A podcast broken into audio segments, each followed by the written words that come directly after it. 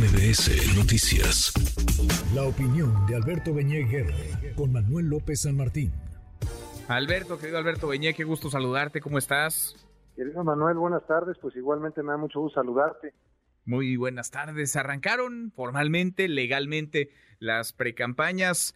¿Cómo ves, eh, Alberto? Parece, salvo que algo muy extraño sucediera, que habrá tres personas en la boleta, dos mujeres, Xochil Gálvez, Claudia Sheinbaum y un hombre por Movimiento Ciudadano, Samuel, Samuel García. ¿Cómo lo ves, Alberto? Bueno, lo primero que hay que decir es que hemos eh, terminado un periodo de absoluta ilegalidad. En, en realidad se hicieron precampañas eh, fuera de los tiempos y los procesos establecidos en la ley.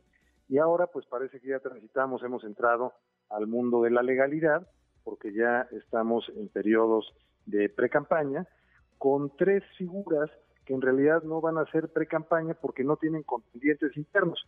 Entonces, ahora lo que tendremos son virtualmente campañas. Creo que creo que lo, lo más significativo es que eh, pues hay dos eh, mujeres eh, destacadas cada uno en su ámbito, eh, una representa a la 4T, otra representa al frente opositor, y luego tenemos una figura singular que me parece que es como, como el segundo o la segunda candidatura de la 4T, la candidatura paralela de la 4T, porque mm, pues después de la promoción que recibió el presidente López Obrador, Samuel García, pues lo que figura es como alguien que va a dividir el voto opositor.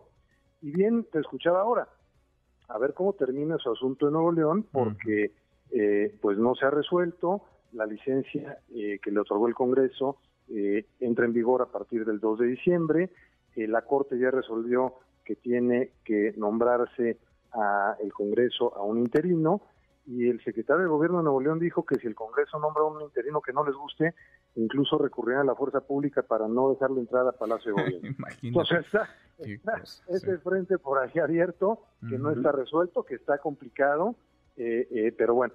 Creo que lo más importante es que ahora sí podamos... Oye, perdón Alberto que te interrumpa, pero ¿es entonces gobernador en funciones hoy por hoy Samuel García?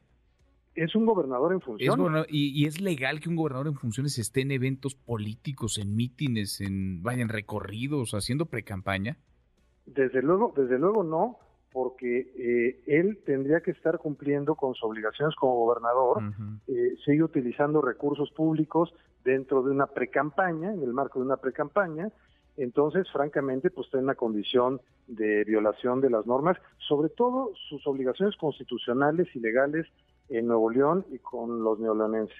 Pues sí, se está burlando de la ley que hace mucho le dejó de importar, pero se burla de quienes votaron por él y además va prometiendo cosas. Pues, ¿cómo le va a creer uno a Samuel García cuando lo que prometió ahora no lo cumple? ¿Cómo creerle que en un futuro sí hará las cosas eh, diferentes, sí tendrá palabra?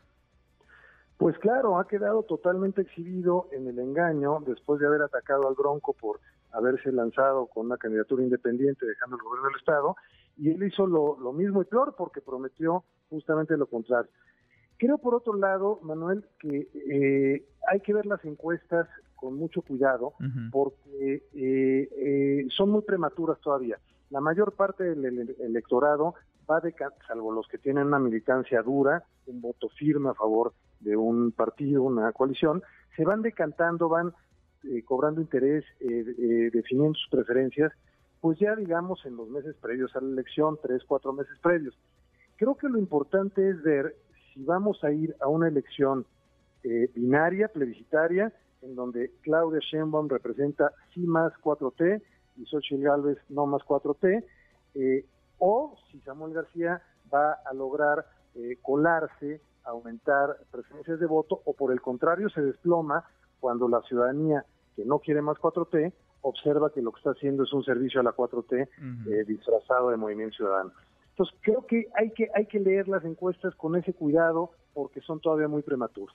Lo que necesitaría en todo caso Xochitl es crecer rápido, no entusiasmar de nuevo, prender para volverse, digamos, una candidata competitiva y que no quede duda de que será o más continuidad o cambio con ella, porque si pasa tiempo y ella no conecta y por ahí Samuel García sí crece, entonces pues le estará haciendo el trabajo el candidato MC a la 4T, dividiendo el voto y no quedará muy en claro quién es la alternativa a la continuidad, Alberto.